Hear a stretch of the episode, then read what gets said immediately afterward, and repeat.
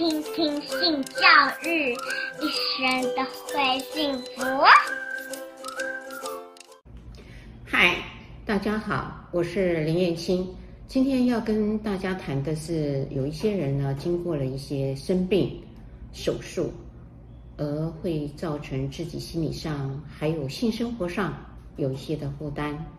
比如说，像子宫切除的病人，有一些人呢就会感觉到，因为她子宫切除了，再也不是一个呃女性的样貌了。当然，呃，这样的一个状况有可能因为年龄、手术、心理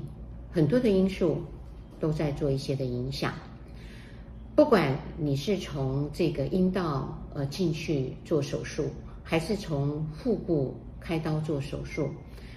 刚开始的时候，有一些的研究就会告诉我们说，他们的这个呃性高潮的比例，还有呢性交的不适感，其实是增加了。这个原因是为什么？是因为在我们一般的女性的脑海里面，会有一个想法，什么样的想法？认为子宫颈的撞击带来的高潮。那就会是一个很漂亮的感受，可是呢，这个子宫呢，一旦拿掉了以后，感觉上子宫颈并没有办法可以接触到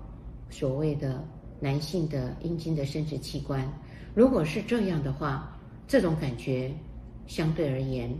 就会显现出来了。如果不是因为这样子的一个想法，其实。我看起来，大多数人是因为心理的因素占的比较多，也有的人呢，是因为呢，如果在他的这个子宫切除卵巢，也有人也会做切除，因为这些带来的疼痛，而在手术的时候把它解除掉了。如果是这样，他反而没有一个怀孕的顾虑，而且这个疼痛也消除了。是这样的一个情况，这样的一位女性，她就会觉得手术以后带来给她很棒，没有后顾之忧跟焦虑，反而在他的性生活频率是增高的，而且呢是享受的，这个就是真的非常的不一样。所以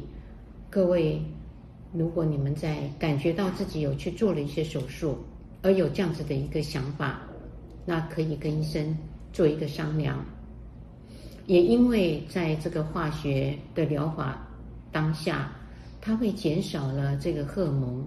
那荷尔蒙一旦减少，这个阴道的干燥的不适感，当然也会出现，也就会造成你不喜欢去做性活动。如果是这样的话，那这个情况就在医疗的过程里面，常常跟你的主治医师做这样子的沟通。因为你没有提出来，主治医师他也不会去问你这一块的问题，所以呢，你是想要重视夫妻之间或是伴侣之间的性生活，那就要勇敢的提出来，让医师知道他在他的治疗方法上，他可以做一个什么样的调整，做一些的改变。那这些呢，就有帮忙，不是只有把病给治好。病治好了，其实生活的品质更是重要的，尤其是亲密关系的增进。这个呢，对于我们子宫切除的妇女是一样的重要。不要认为活着就好，你要跟你的亲密的爱人有一些接触，给生活上带来一些的欢愉，